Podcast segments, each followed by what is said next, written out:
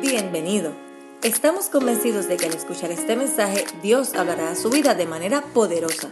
Para más información puede acceder a www.iglesiacafé.com.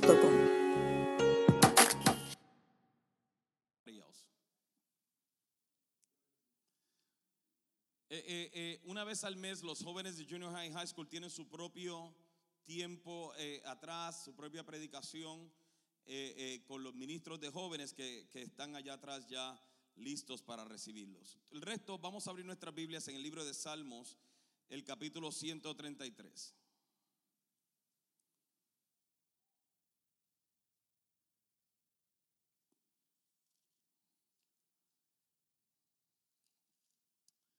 Les pido también oración por los padres de nuestro hermano Arturo Velázquez, que también los dos, los dos padres están en el hospital. Y también por mi padre. Mi esposa no está aquí hoy conmigo eh, eh, porque fue a visitar a mi padre. A mi padre le encontraron Parkinson. Eh, le descubrieron Parkinson y mi esposa, yo tengo varias obligaciones esta semana. Estoy predicando en una, una conferencia de matrimonios en una iglesia americana en esta semana y varias cosas en una boda el sábado y no pude ir a, a- a- ver a mi papá. Eh, pero mi esposa eh, eh, salió para Puerto Rico a pasar un tiempo con ella, con él y, y- y apoyarlo.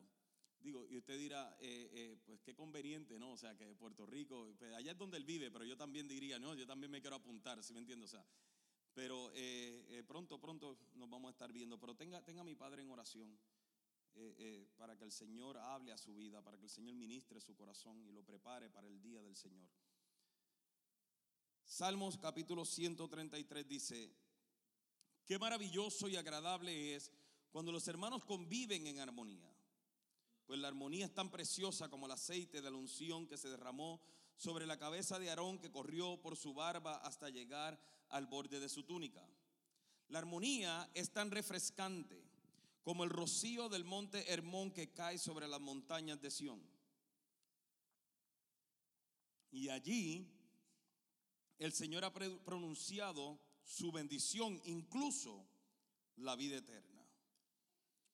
Padre, yo te ruego en el nombre de Jesús que hables a nuestras vidas, que hables de manera especial, que, que con este mensaje, Señor, nosotros podamos entrar en una convicción real de que tú nos has unido con un propósito divino. Yo te pido en el nombre de Jesús de Nazaret que cada familia salga de este lugar edificada en este día con una convicción plena y clara de que en ti no hay casualidad, sino propósitos. Te lo ruego en el nombre de Cristo Jesús. Amén.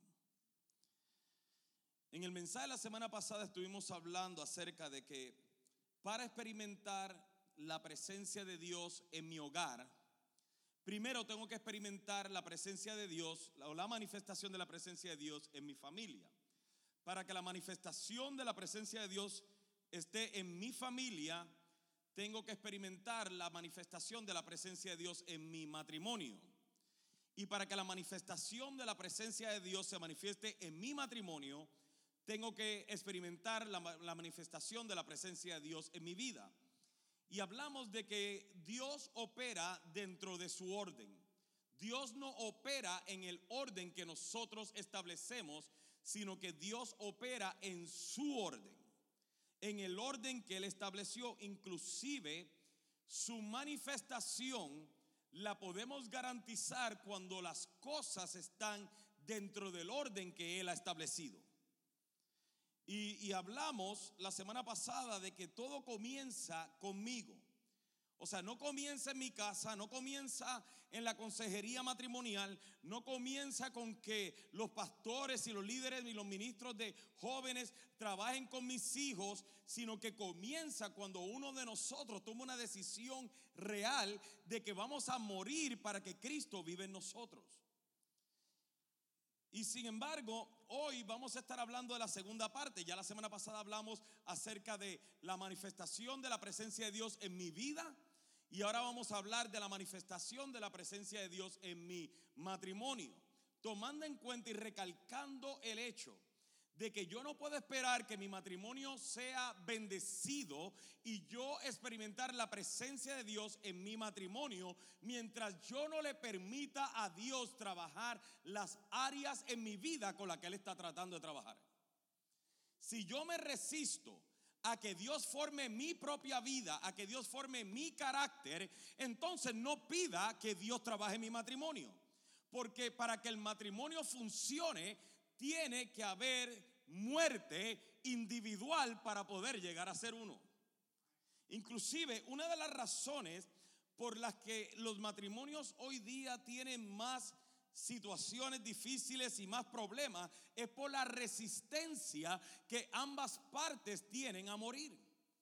Hay gente que me pregunta, pastor, ¿cuál ha sido de los milagros más grandes que tú has visto? Yo he visto personas sanando de epilepsia, yo he visto personas caminando, yo he orado por alguien paralítico que haya caminado, pero yo he visto personas que se han levantado y que han caminado. Yo he visto personas sanando de cáncer, yo he visto personas sanando de sida, mas sin embargo, para mí todavía el milagro más impresionante que yo he visto es cuando un matrimonio dividido o un matrimonio deshecho se restaura. Y la razón por la que digo que para mí esto es, esto es impresionante es porque para que un matrimonio se restaure, tiene que haber la voluntad de dos para poder ver la manifestación de la presencia de Dios. Y ahí es donde yo veo el milagro. ¿Por qué? Porque si yo estoy, si yo soy paralítico y alguien va a orar por mí para que yo camine, yo tengo el deseo de caminar. Yo tengo el, el, anhelo de caminar, entonces mi anhelo se conecta con mi fe y yo puedo ver el milagro. Pero cuando tú tienes un hogar dividido, cuando tú tienes una familia dividida, un matrimonio dividido, entonces significa que Dios tiene que trabajar con esta persona y con esta persona en contra de su voluntad para poderlos unir. Y para mí eso es un milagro impresionante. Entonces, la Biblia nos dice, de la misma manera, una familia dividida por peleas se desintegrará. Una familia dividida por peleas se desintegrará. Si usted tiene la Reina Valera, dice que una familia o un hogar dividido no prevalecerá. Pero mi versión está más chévere. Dice, de la misma manera una familia dividida por peleas se desintegrará. ¿Por qué esto es importante? Porque si yo quiero ver la manifestación de la presencia de Dios en mi descendencia, si la quiero ver en mi familia, yo tengo que primero anhelar la manifestación de la presencia de Dios en mi vida para luego ver la manifestación de la presencia de Dios en mi matrimonio. Pero hace falta, y si usted no es casado, y si usted es padre o padre soltero, no se preocupe. Tome este mensaje porque yo sé que su fe y la mía es que un día usted se va a casar.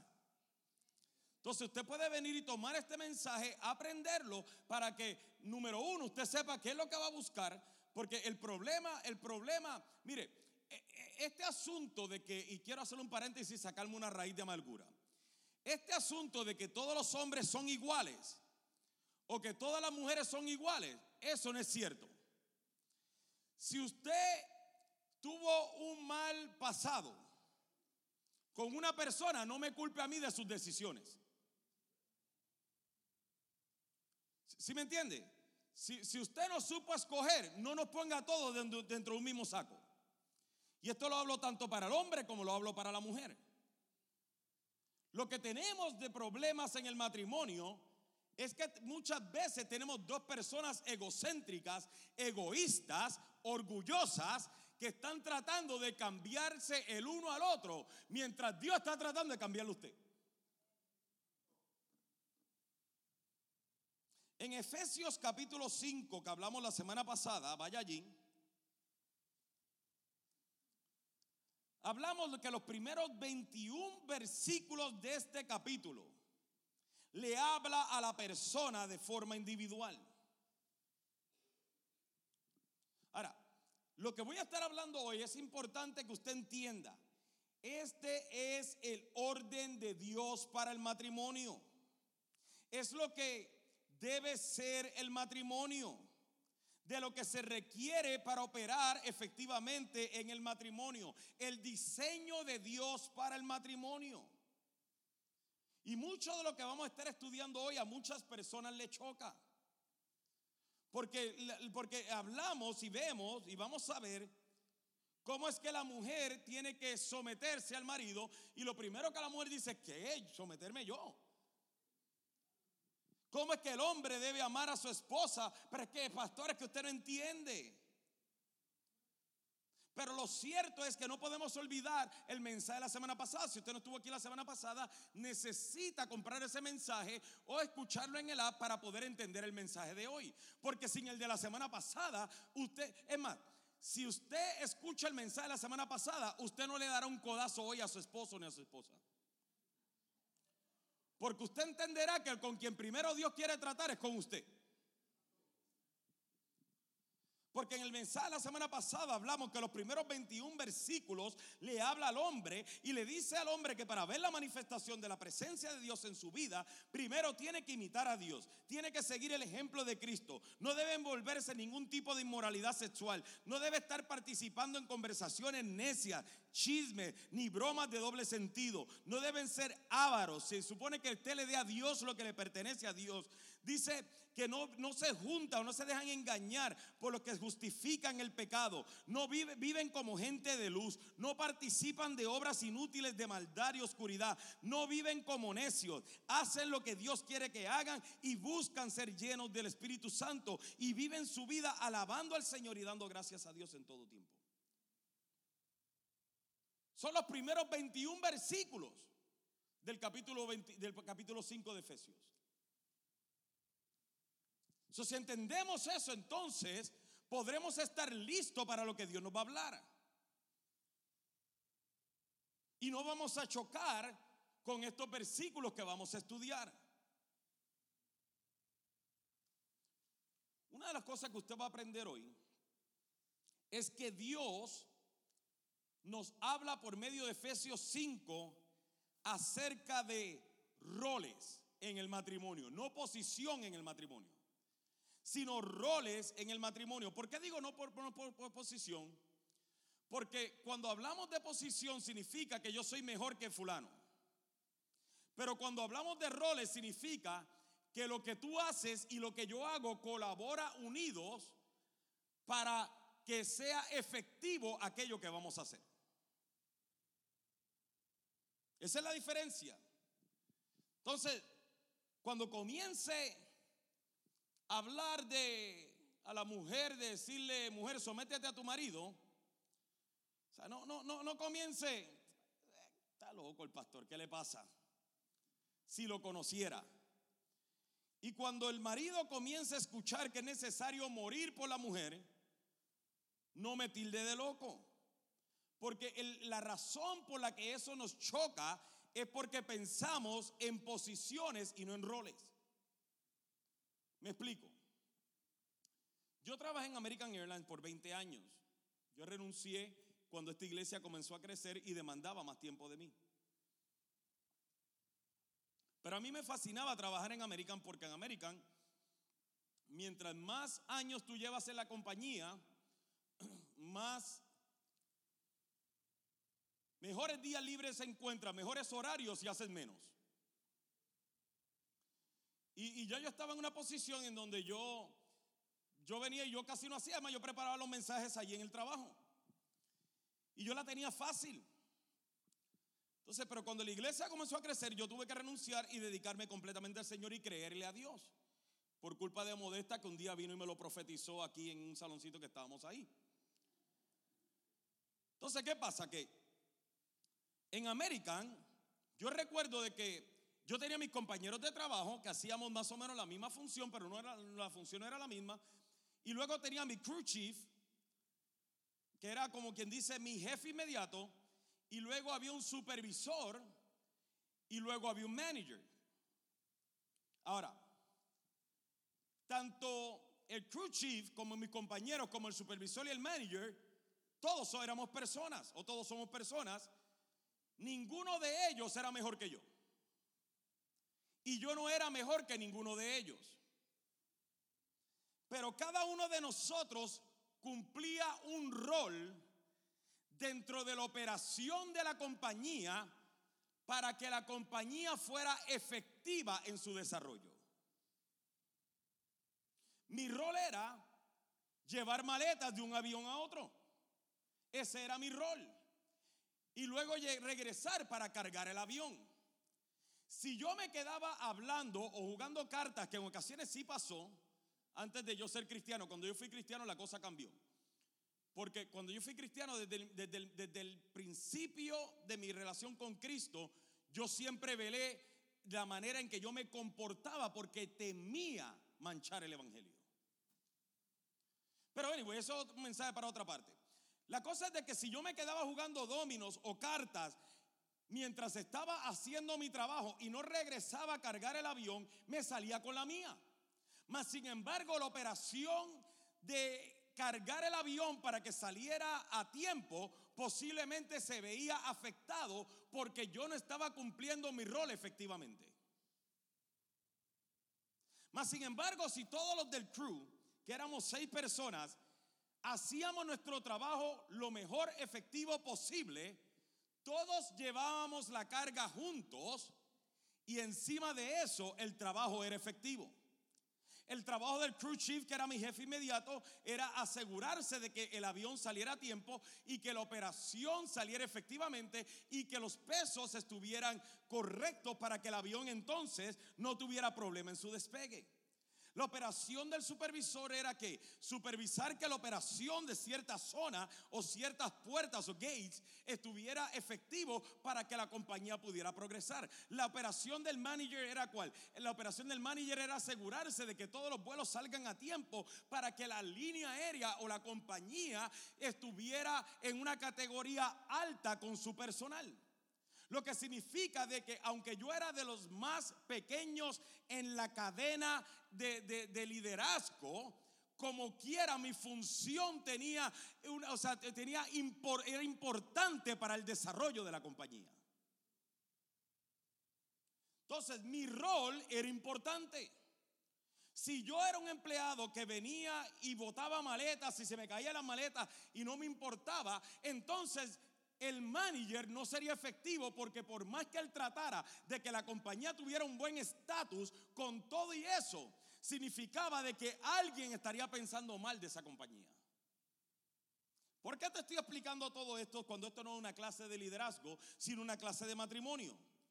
Porque Dios estableció un rol determinado para el matrimonio. Y dentro de ese rol el hombre tiene una función, la mujer tiene una función. Y si el hombre o la mujer no están cumpliendo con su rol efectivamente, algo en el matrimonio y en la familia saldrá mal. Algo no funcionará de acuerdo al estándar y al propósito que Dios estableció. Ahora, ustedes los que trabajan para una compañía, yo he preguntado esto antes, ¿usted cree que yo podía ir American un día levantarme y decir, hoy no quiero hacer nada. O, simplemente, ¿sabes qué? Hoy quiero ser supervisor. ¿Usted cree que el hecho de que yo viniera y tuviera un tono fuerte de voz y una voz imponente, yo podía decirle a mi supervisor, hoy aquí yo soy el supervisor? ¿Usted cree que eso me daba el derecho para ser supervisor? Posiblemente me quedaba sin trabajo. ¿Por qué entonces, cuando Dios es el dueño de todo y Dios es el dueño de la institución más importante después de la iglesia llamada el matrimonio, ¿por qué entonces nosotros pensamos que podemos venir y tomar el rol que nosotros queremos cuando Dios dejó unas instrucciones claras en el matrimonio? Si usted y yo alteramos el diseño de Dios para el matrimonio, pagamos las consecuencias. Y lo que es peor, no solamente usted paga las consecuencias, sino que la familia en general paga las consecuencias.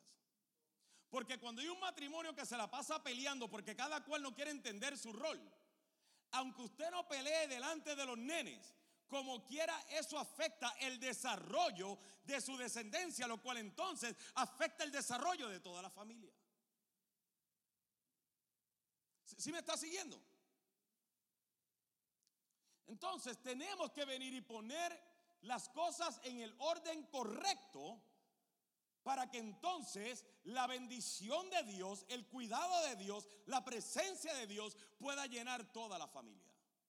Pero si usted lo único que hace es traer a los nenes a la iglesia, llevarlos a cafequís o a jóvenes, y usted continúa viviendo su matrimonio como usted le da la gana, entonces luego no se queje del desarrollo de sus niños cuando tengan 15, 16, 18 años y comiencen a actuar de forma rebelde. O lo que es peor, cuando ahora usted sea abuelo y ahora sus, hijos están tomando sus propias decisiones porque nosotros no le dimos el ejemplo a ellos de cómo era el orden de Dios para mi vida primero, luego para mi matrimonio y luego para la familia. La Biblia nos dice en Proverbios 29, 18, no vaya allí, quédese en Efesios, cuando la gente no acepta la dirección divina, se desenfrena, pero el que obedece la ley es alegre. Y el mayor problema que tenemos en los matrimonios de hoy día es que no quieren aceptar la dirección divina para el matrimonio quieren reescribir lo que el dueño, el fundador de esta institución estableció para la edificación y la dirección de la familia. Usted puede reescribir su matrimonio. Usted puede decir, este es mi matrimonio, este es mi casa, yo hago lo que yo quiera. No hay problema, haga lo que usted quiera, solamente hay unas consecuencias a eso.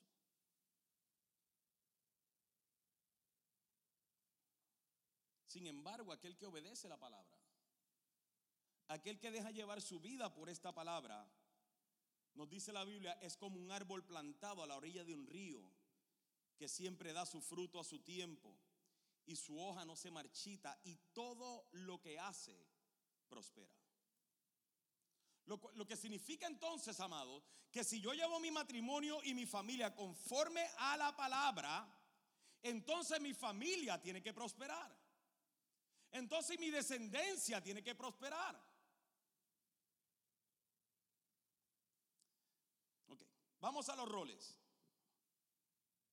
Le dije todo eso para llegar a esto. Hay que aclararlo porque es que ya esto, ya esto, ya esto comienza a rechinar los dientes. Versículo 22.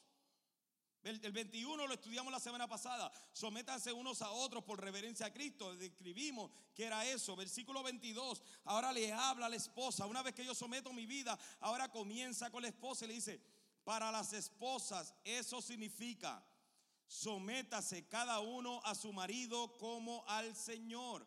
Porque el marido es la cabeza de su esposa, como Cristo es cabeza de la iglesia él es el salvador de su cuerpo, que es la iglesia. Así como la iglesia se somete a Cristo, de igual manera la esposa debe someterse en todo a su marido.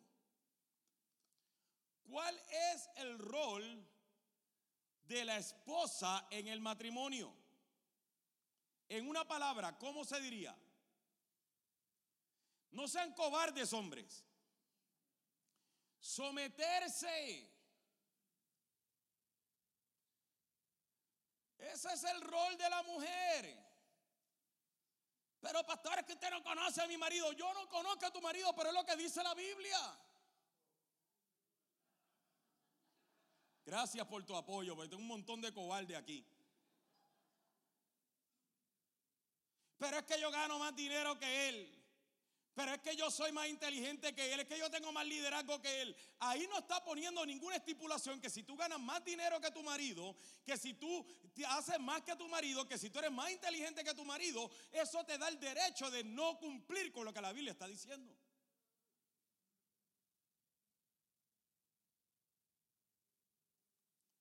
Pero pastor, no es justo.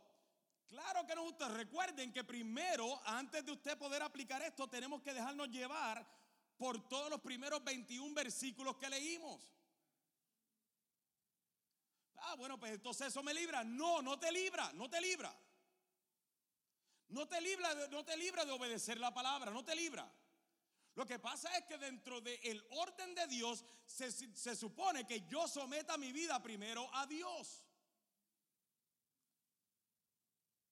Y ese es el orden de Dios. Le habla a la mujer que tiene que someterse al marido. Y mire, estoy hablando, no estoy hablando de una clase de matrimonio, estoy hablando para ver la presencia de Dios en el hogar. Continúo hablando de ver la presencia de Dios en el hogar.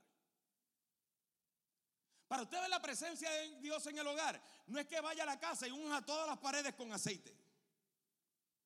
No es que usted me invite a su casa para que oremos por los dinteles de las puertas. Para usted ver la presencia de Dios en su hogar es poner el orden que Dios ha establecido en la familia. Porque a Dios no le interesa llenar una casa, a Dios le interesa llenar las vidas. Y usted tiene que entender que dentro del orden de Dios, si yo cumplo con el orden de Dios para mi matrimonio, mis hijos, mis hijos serán bendecidos.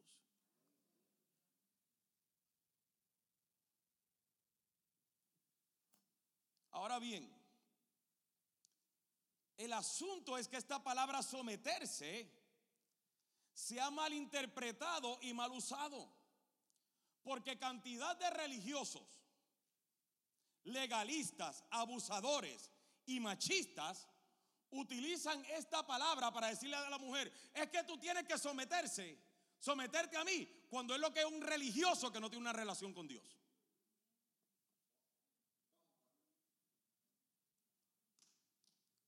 Y, ese no es el orden. Ahora, mire esto, mire esto. ¿Qué, ¿Qué, significa la palabra someterse? No habla de dominio, habla de rol. O sea, el hecho de que mi supervisor o mi jefe en el trabajo me dirija, no si y yo cumpla con las instrucciones que él me da, no significa que él es mejor que yo. Sino que su rol es dirigir esta operación. Entonces, cuando nos dice que debemos someternos, usted nunca verá la palabra someterse cuando habla el matrimonio sin la palabra cabeza. Y Pablo especifica que la mujer debe someterse porque el marido es que. Dígalo sin miedo, el marido es que. Gracias. El marido es la cabeza. Inclusive la palabra esta o esta expresión se ha malinterpretado. Es que yo soy la cabeza del hogar. Si tú le tienes que informar al cuerpo que tú eres la cabeza, posiblemente no lo seas. Yo, yo, nunca he visto a mi cabeza diciéndole a la pierna, muévete porque yo te digo que te tienes que mover sino que todo el cuerpo funciona y opera de manera indicada porque está dentro del orden establecido por Dios. Ahora, si cortamos la cabeza, el resto del cuerpo no funciona. ¿Por qué usted cree que la mayoría de los matrimonios que se dividen tiene que ver con el hombre? Oh, ya, me puso sensible aquí, ¿no? Pastor, no era la hora de echarle a las mujeres. Sí, ya voy, ya voy. Ahora, ¿qué significa cabeza? En griego es kepale, que significa piedra angular o lo que une dos paredes. También cabeza significa cobertura. Piedra angular lo que une dos paredes y también significa cobertura. Inclusive en 1 Corintios 11:3 nos dice, la cabeza de todo hombre es Cristo, la cabeza de la mujer es el hombre y la cabeza de Cristo es Dios. Lo que habla entonces que dentro del orden establecido por Dios para el matrimonio, el hombre debe ser la persona que provee la cobertura tanto espiritual como física como emocional de la esposa. El hombre es aquel que une la familia. El hombre debe ser la piedra angular. ¿Sabe qué es la piedra angular? Es aquella piedra en donde todo el edificio sostiene su mayor cantidad de peso. Lo que significa, hombre, que tú tienes una responsabilidad de cargar el peso de toda tu familia. Te lo explico de esta manera. En el Edén, cuando Dios crea al hombre y a la mujer, si se fijan, cuando Adán estaba solo, la serpiente no salió. Cuando ahora Dios crea a la mujer y los une, y él dice, ella es hueso de mi hueso y carne de mi carne, ahí sale la serpiente, invalida la autoridad del hombre y va donde quién. Dígalo sin miedo, hermana, no se preocupe. Invalida la autoridad del hombre y va donde la mujer. Es por eso que Pablo viene y dice en una escritura que la mujer aprende en silencio porque primero fue creado Adán, queriendo decir, lo que él quería decir con esto es, Adán estaba en autoridad, el hombre es la autoridad de la iglesia. Pero ¿qué hizo la serpiente? Invalida la autoridad del hombre y se va con la mujer y la mujer que no se sometió al orden de Dios, entonces cuando la serpiente le habla, la mujer toma el rol de cabeza y le da a su marido y el marido que se supone que sea la cabeza toma de la mujer y por eso estamos donde estamos hoy. Porque se invirtieron los roles en el matrimonio. Ahora, ahora, ¿a quién Dios llama cuando Él ahora, luego de la caída del hombre, porque no se habla de la caída de la mujer, se habla de la caída del hombre. Luego de la caída del hombre, ¿a quién Dios llama y le dice, ¿dónde estás tú? Al hombre. Él llama al hombre porque dentro del plan establecido por Dios, Él es la cabeza. Y aunque Dios, no es como que Dios decía, oye, ¿quién habrá pecado de estos dos? No, Dios sabía lo que había pasado. Él es omnipresente, Él es omnisciente, Él todo lo sabe, Él está en todas partes. Pero Él llama al hombre y le dice, hombre, ¿dónde estás tú? ¿Dónde está tu autoridad que yo te he delegado? Tú eres el responsable de lo que acaba de suceder aquí.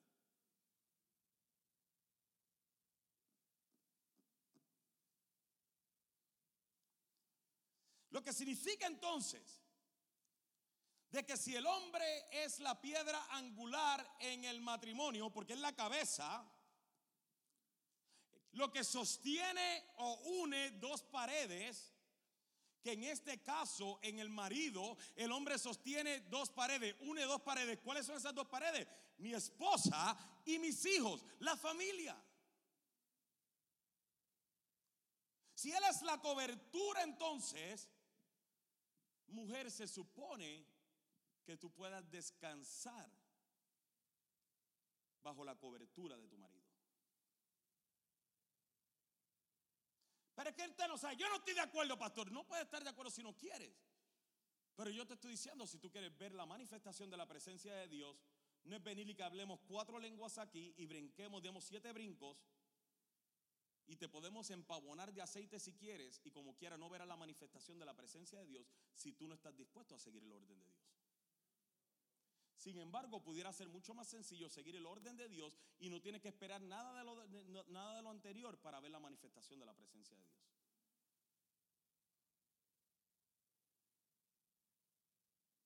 Ahora, hay mujeres que chocan con esto. Yo no necesito de nadie. Yo no dependo de nadie y, porque han sido maltratadas por un poco hombre en el pasado. Lo cual, lo cual, lo cual le recuerdo, fue tu decisión.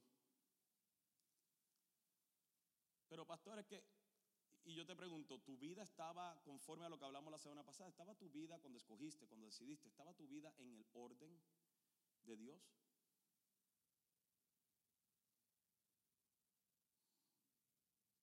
Ok, sigamos, sigamos. Ya me está mirando la hermana, me está mirando mal. Entonces, ahora le habla al hombre. Versículo 25. Dice, para los maridos, eso significa ame cada uno a su esposa, tal como ame cada uno a su esposa como Cristo es, perdón, perdón. Para los maridos significa, ame cada uno su esposa tal como Cristo amó la iglesia. Él entregó su vida por ella a fin de hacerla santa y limpia, al lavarla mediante la purificación de la palabra de Dios. Lo hizo para presentarse a sí mismo como una iglesia gloriosa, sin mancha ni arruga, ni, ningún otro defecto. Será en cambio santa, santa e intachable. De la misma manera, el marido debe amar a su esposa como ama a su propio cuerpo, pues un hombre que ama a su esposa en realidad demuestra que se ama a sí mismo. Lo que nos habla entonces que el rol del hombre dentro del matrimonio o la obligación del hombre dentro del matrimonio es amar a la esposa. Ahora, la palabra amar acá, esto, esto es importante que lo entendamos, no tiene nada que ver con sentimientos y emociones. Lo que usted ve en las películas, que usted eh, determina como amor, lo que usted ve en las novelas, eso no es amor. ¿Y qué es? Yo no sé, pero amor no es. E-, esa vaina de que se fue, pero vino y wow, y todo eso, eso no es amor. Es sentimiento. No digo que no es sentimiento, pero no es amor. Conforme a la Biblia, no es amor. ¿Por qué? Porque la palabra amor o ame que habla ahí es agapao, que significa amor sacrificial es activamente estar haciendo lo que Dios ha determinado. Esta misma palabra agapao es la que encontramos en Juan capítulo 13. En Juan capítulo 13 dice que cuando Dios, cuando Cristo supo que su final se acercaba, como él había amado a sus discípulos, decidió amarlos hasta el fin. En otras palabras, él conociendo que iba a ser entregado por uno de ellos, que iba a ser negado por uno de ellos, que todos los iban a abandonar, que otros iban a dudar de él, aún con todo y eso, él había tomado una decisión de amarlos. Y fue ese amor, ese amor, esa decisión de amar sacrificialmente que lo llevó a él, que a pesar de saber todo esto, de levantarse y lavar los pies de aquellos que lo abandonarían. Hombre, hombre, hombre. Pero es que ella ya no me complace. Pero es que no me cocina. En el rol del hombre,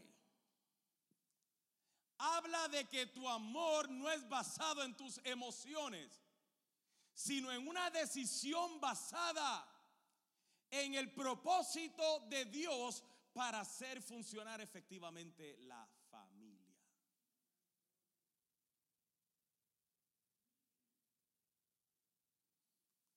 Ah. Es más, te lo explico de esta manera. Eh, eh, préstame atención, hombre. La Biblia nos enseña, y no tengo el tiempo para hablar de eso, pero en el retiro de hombre lo hablaremos. La Biblia nos enseña que tu nivel de hombría tiene que ver por qué también está tu esposa. No es por cuánta testosterona tú tienes o cuál es tu nivel de testosterona. Ni por qué tan grandes sean tus bíceps y tríceps. Ni, ni, ni, ni, por cuántos puntos o cuántos goles echaste en el juego de soccer. O cuántos horrores metiste en el juego de softball. ¿O a cuánta gente le partiste la cara? Sino que tu nivel de hombría, quien tiene el termómetro de tu nivel de hombría es tu esposa. Si tú tienes un hogar donde estás haciendo lo que tienes que hacer para tener una familia edificada, tú eres un gran hombre. Pero si lo único que tú estás pensando es en ti, te falta hombría. O nos falta hombría.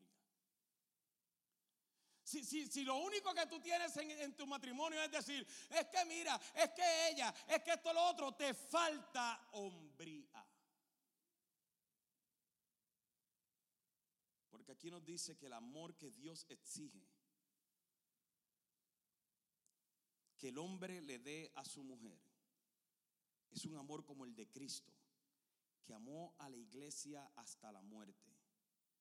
Y mire esto, y lo hizo, lo hizo para presentársela a sí mismo como una iglesia gloriosa y sin mancha ni arruga ni ningún otro defecto. Será en cambio santa e intachable. De la misma manera el marido debe amar a su mujer, a su esposa, como ama a su propio cuerpo. Se supone que yo mida mi hombría por cuán bien yo veo a mi familia.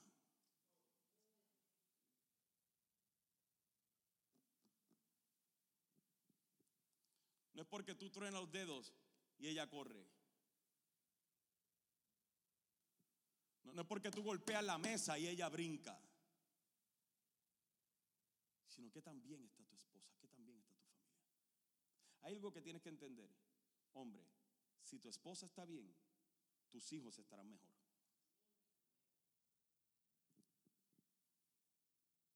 Entonces, ¿a qué quiero llegar con esto? Usted puede venir y decir, no me gusta, la mujer puede decir, no me gusta, no me someto. Está bien, no se someta, solamente no se queje cuando vea el desenlace de la historia. El hombre puede decir, no, esta mujer no se merece que yo la ame de esa manera. Está bien, no lo hagas. Pero entonces no te quejes del desenlace de la historia.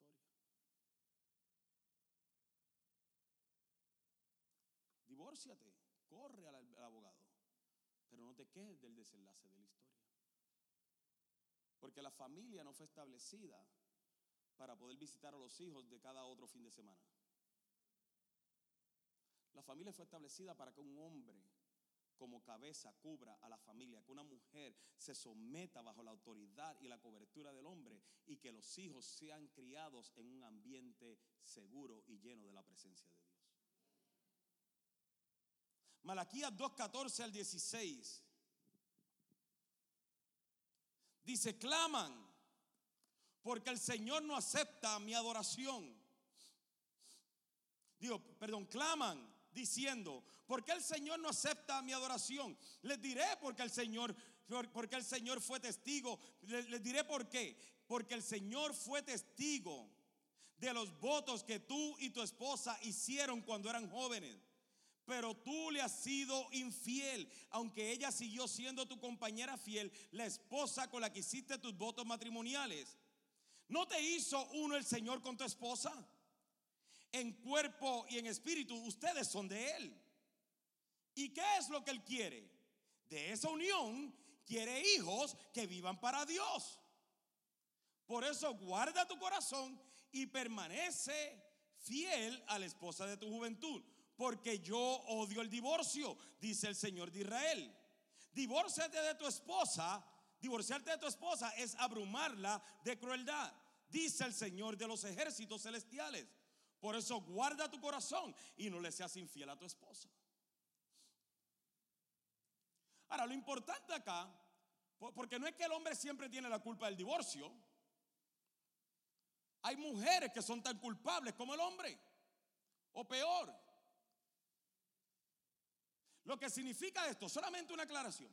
Si yo como hombre me consigo una, mujer mejor, y acuérdense que yo fui adúltero, no, le está hablando un santo, le está hablando un pecador. Yo, yo viví dos años con otra mujer antes de conocer a Cristo, dos años. Y, y, le agradezco a Dios todo el tiempo que me dio la oportunidad de restaurar mi hogar. No que me dio la oportunidad de restaurar lo que lo restauró Él. Pero ¿qué me está diciendo que mí? Si yo consigo una mujer más bonita, más joven, más flaca, más linda, con, lo que usted quiera, y dejo a mi esposa, o por las razones que sea, dejo a mi esposa, y me, entonces al divorciarme, ¿qué hago? Me estoy saliendo debajo de la cobertura y el orden que Dios estableció. Pero si la mujer ahora, porque no respeta al hombre por lo que sea, decide abandonar la familia, se está saliendo debajo de la cobertura del hombre y debajo de la cobertura de Dios.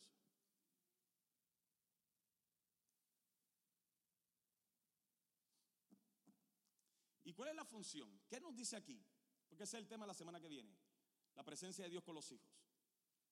¿Qué es lo que Dios exige? ¿Qué es lo que Dios quiere? Dice el versículo 15. ¿Y qué es lo que Él quiere? De la última parte dice, de esa unión quiere hijos que vivan para Dios. Ahora, la palabra infiel que se, que se utiliza aquí en hebreo no está hablando del hombre que se va con otra mujer necesariamente. Está hablando del hombre que falta a la autoridad delegada por Dios.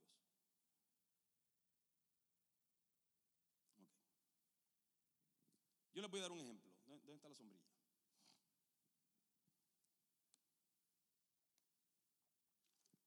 Ok. Se lo voy a explicar de esta manera. Si, ah, si estuviera lloviendo aquí dentro, significa que tuviéramos un problema muy serio. Pero supóngase que está lloviendo aquí dentro, está cayendo, o sea, está a cántaros, ¿ok? Recuerden que mi esposa no está aquí porque yo voy a hablar de esto, sino, sino porque está visitando a mi padre. voy a escoger a, otro ejemplo, ¿ok? Ven, Neymar. Ella es como mi hija, la, puedo, la, puedo, tratar así. Si estuviera lloviendo aquí dentro y suponiendo que esta es mi esposa, que yo no estoy tan loco, pero bueno.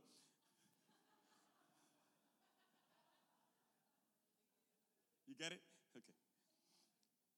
Henker está allá atrás muerto de la risa. Alguien que se atrevió a decirle. Este, lo lógico sería que yo tomara qué? Que yo tomara una sombrilla y si usted está preocupado, ay, va a caer un rayo, esa mala suerte, usted necesita a Cristo. Sí, porque hay gente diciendo, pastor, la sombrilla no se abre, mala suerte. Arrepiéntase, venga a Cristo, trégale tu vida hoy. Entonces, ¿qué, qué, qué yo estoy haciendo? Yo me estoy cubriendo. Ahora, supóngase que la lluvia son problemas, situaciones difíciles. Yo me estoy cubriendo de la lluvia. Ahora, si ella es mi esposa y yo, e, e, este es el rol que a veces los hombres toman. Just try to follow me.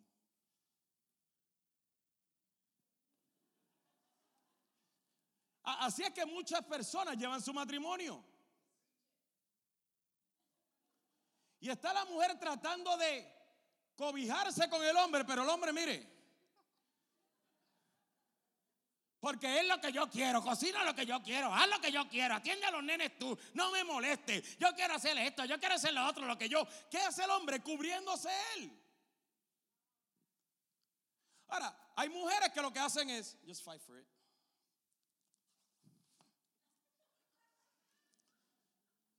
Y hay mujeres que lo que hacen es, ahora, la sombrilla, si estos son los, si la lluvia son los problemas, la sombrilla quién es? Cristo. So, el rol del hombre, stay right here. El rol del hombre, ¿cuál es? Cristo es la cabeza del el hombre. Y lo que el hombre debe hacer entonces es cubrir a su esposa porque él está cubierto bajo la cabeza. Ahora, ¿Cuál es la función de esto? I, know it's your first time here, but please come help me. Yo, sé que es tu primera vez, pero ayúdame. ¿Cuál es la función de esto? Quédate ahí, quédate ahí. Si él es mi hijo, lo escogí a él porque él más que se parece a mí de lo que estaba aquí al frente. Si, si yo ahora estoy cubierto bajo la cobertura y yo invito a mi esposa ahora y yo la cubro, ahora que se supone que los hijos, come entran bajo la cobertura.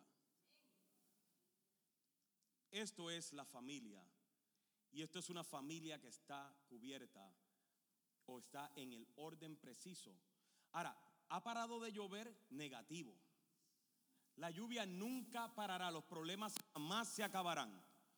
Pero un hombre que está cubierto con Cristo y Cristo en la cabeza, lo hablamos la semana pasada, ahora trae a su esposa y la esposa se somete y la próxima semana hablaremos de cómo los hijos entran bajo la misma cobertura y por más que el diablo mande lo que mande, la familia está cubierta. Gracias.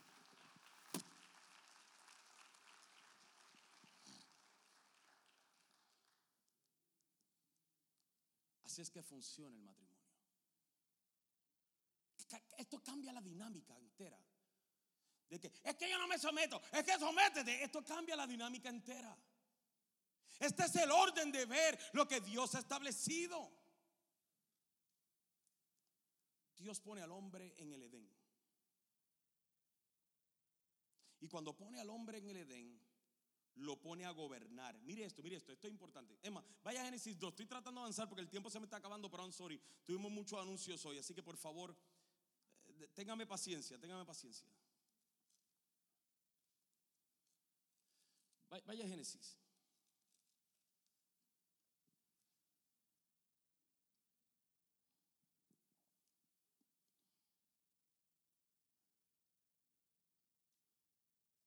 Versículo 15.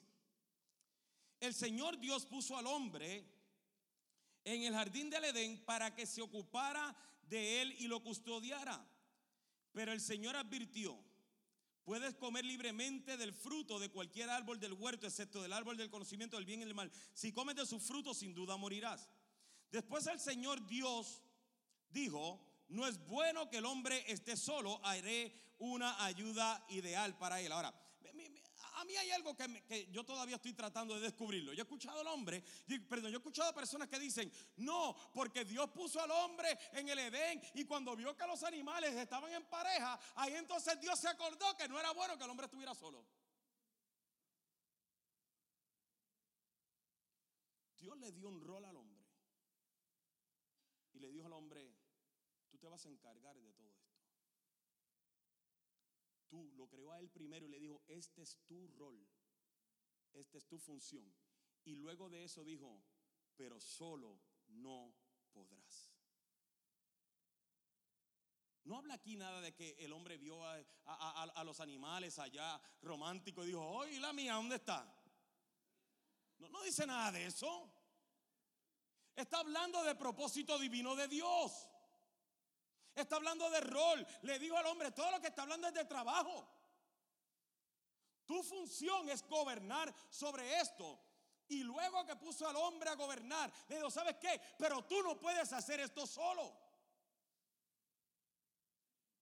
Es por eso que un hombre y una mujer para traer vida no pueden estar solos ni ser del mismo sexo. Mi problema con los matrimonios homosexuales no es de que me caen mal o lo que sea. Es porque Dios estableció un orden y dos personas del mismo sexo no pueden cumplir el propósito de Dios. I'm sorry si le molesta que lo diga, pero alguien tiene que decirlo. Yo no tengo problema con, las personas que tienen este, este, este, este, problema o esta debilidad o como usted le quiera llamar. Eso, yo no tengo problema con eso, pues yo también soy un pecador y el homosexualismo no es más grande que ningún otro pecado. Pero mi problema es el aprobar una unión en la que Dios no está. ¿Por qué? Porque se sale fuera del orden de Dios.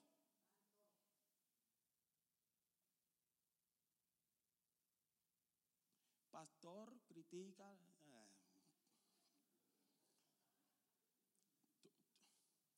Eh. Asunto es, el asunto es este. Dentro del rol de Dios, que Dios le dio al hombre, dijo, no es, no es bueno de que el hombre esté solo, no puede hacerlo solo, no puede. Y ahí vino y le dio a la mujer ayuda idónea. ¿Para qué le dio una ayuda idónea? Para que fueran efectivos en cumplir el propósito y la comisión que Dios le dio a ellos. Usted ve, la gente, la gente hay veces que nos mira acá y dice, wow, pastor, qué ministerio, qué iglesia. Nada de lo que yo he logrado en la vida pudiera haberlo hecho solo. Yo predico, a mi esposa no la va a ver aquí predicando, a ella no le gusta predicar. Le predica a las mujeres, se siente cómoda ahí, por alguna razón no le gusta predicar. Pero si usted pregunta en la oficina y en la administración, ¿quién corre la operación de esta iglesia?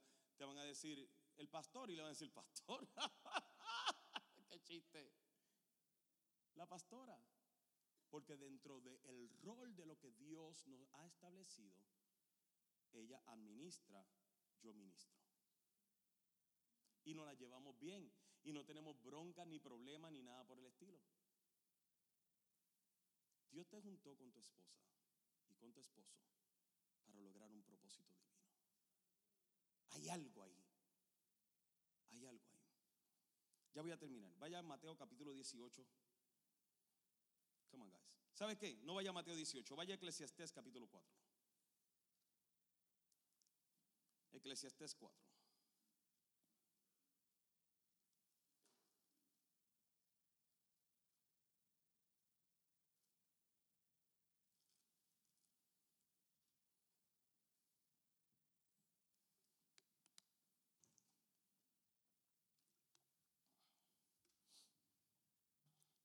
Le resumo solamente. En Mateo 18,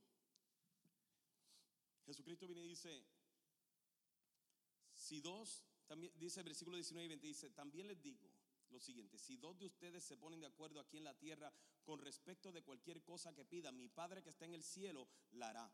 Pues donde se reúnen dos o tres en mi nombre, yo estoy ahí, allí, entre ellos. Give me sound. Yo estoy allí entre ellos. Ahora, mire esto.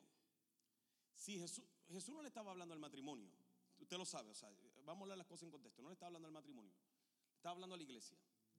Pero si para él era importante que, la iglesia se mantuviera unida, ¿cuánto más importante es para Jesús que los matrimonios se mantengan unidos? Eclesiastés capítulo 4, versículo 9 al 12 dice,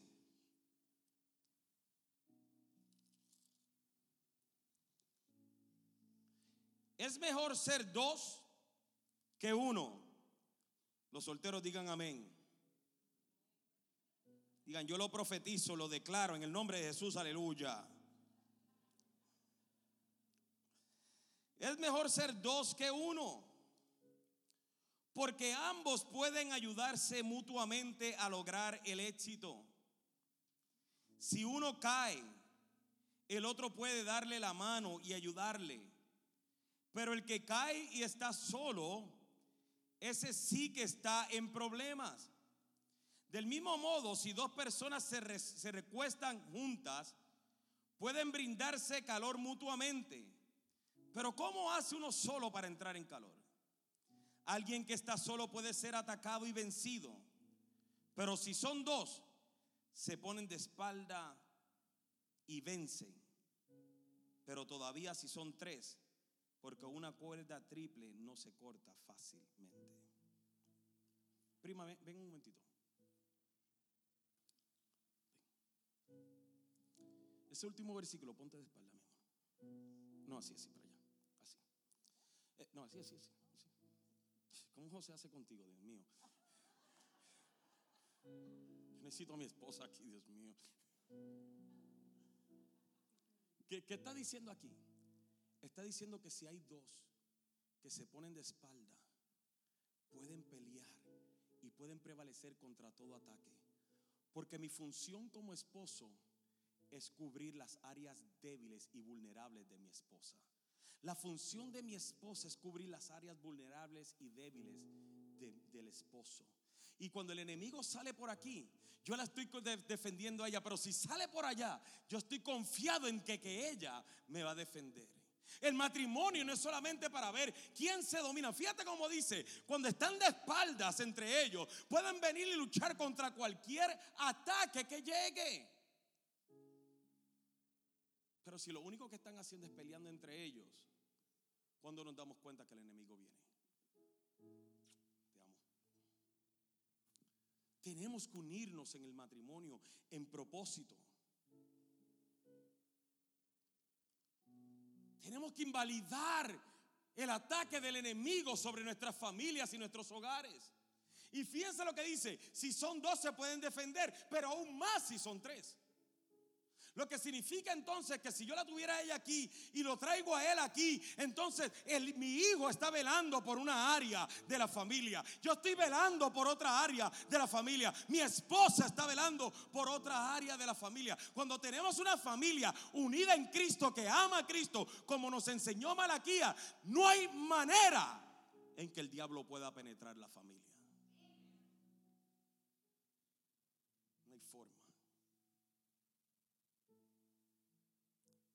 Si alguien que está solo puede ser atacado.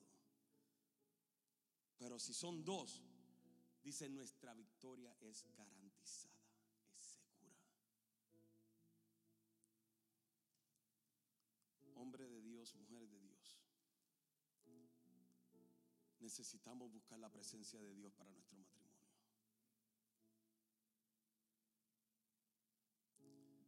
Yo lo veo de esta manera mi esposa y yo somos bien diferentes. O sea, no solamente porque ella es blanca y yo soy negro, esa no es la única diferencia. Sino que somos bien diferentes, bien diferentes. Yo soy medio charlatán. ¿Sabe lo que es charlatán, verdad? Jocoso, no, yo no me considero jocoso como bandido. Mi esposa es más seria mucho más seria, como que muchísimo más seria. Yo siempre me estoy portando mal y haciendo cosas, o sea, que mi esposa dice, papi, no. Ya, me parezco un niño. Si me entienden? En casa el único adulto es mi esposa. Somos bien diferentes. Pero Dios me unió con una mujer que es mucho más, mucho, mucho. O sea, le estoy hablando por mucho, somos diferentes pensamos diferentes. Pero eso no significa que yo quiero que ella sea como yo. Porque si ella fuera como yo, no lograríamos nada en la vida. Si yo fuera como ella, no lograríamos nada en la vida. Sino que yo entiendo que Dios me unió con una mujer muy diferente a mí para que las virtudes de ellas cubran mis debilidades y mis virtudes cubran sus debilidades. Necesitamos buscar la llenura de la presencia de Dios en el matrimonio. Que fue lo que leímos en el Salmo 133. Y ahí termino. Qué maravilloso. Y agradable es. Put on the screen. Qué maravilloso y agradable es cuando los hermanos conviven en armonía. Pues la armonía es tan preciosa como el aceite de la unción, que se derramó sobre la cabeza de Aarón, que corrió por su barba hasta llegar al borde de su túnica.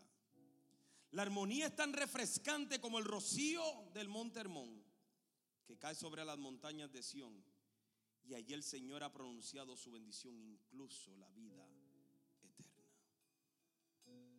allí, allí pronuncia el Señor su bendición y la vida eterna. La palabra armonía significa un orden placentero.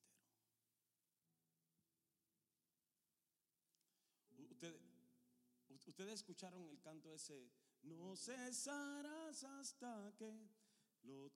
Y, ya les cantaba la primera parte. Y, luego, ¿quién cantó la segunda? ¿Tú, Sonia? Y luego entraba Sonia. Te pondré una voz completamente diferente a la de Alex. Un tono de voz completamente diferente por una persona diferente. Pero ellos unidos hicieron una melodía. Y luego se, entraron todos en el, en el coro. Vencer el fuego. Y sonaba y usted sentía la presencia de Dios mientras ellos cantaban. Pero él tenía su rol. Ella tenía el de ella. Ella no entró hasta que le tocó su momento. Él comenzó. Luego Elsa se añadió. Y todo estuvo en armonía. Y por eso vimos la presencia de Dios manifestada. Así debemos vivir nuestras familias Y así debe ser nuestros matrimonios. Mi rol me toca a mí. El rol de mi esposa le toca a ella. Unámonos para que en armonía Dios envíe bendición y vida eterna. Ponte de pie, por favor.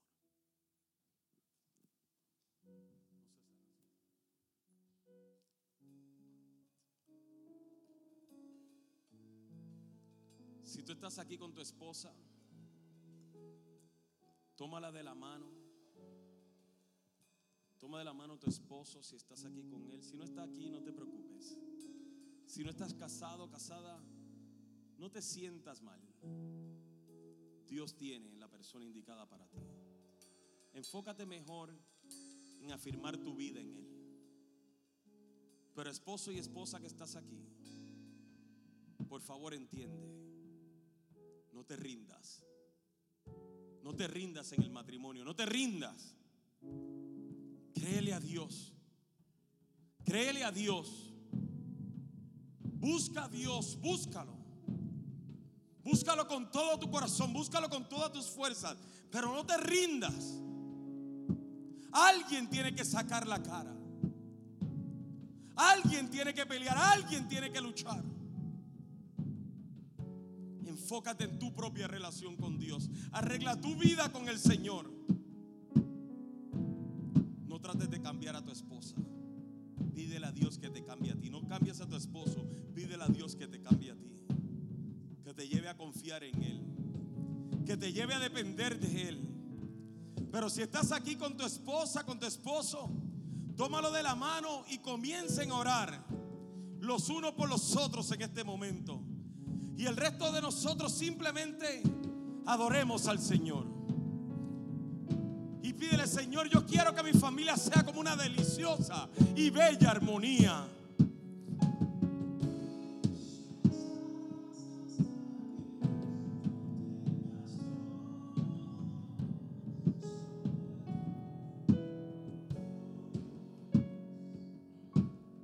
Así como ha sido de bendición para ti, te exhortamos a que puedas bendecir la vida de otro. Recuerda, existimos para ser discípulos y hacemos discípulos para hacer la diferencia. Si deseas saber más acerca de Iglesia Café o dar alguna donación, puedes hacerlo a través de nuestra página de internet a www.iglesiacafé.com.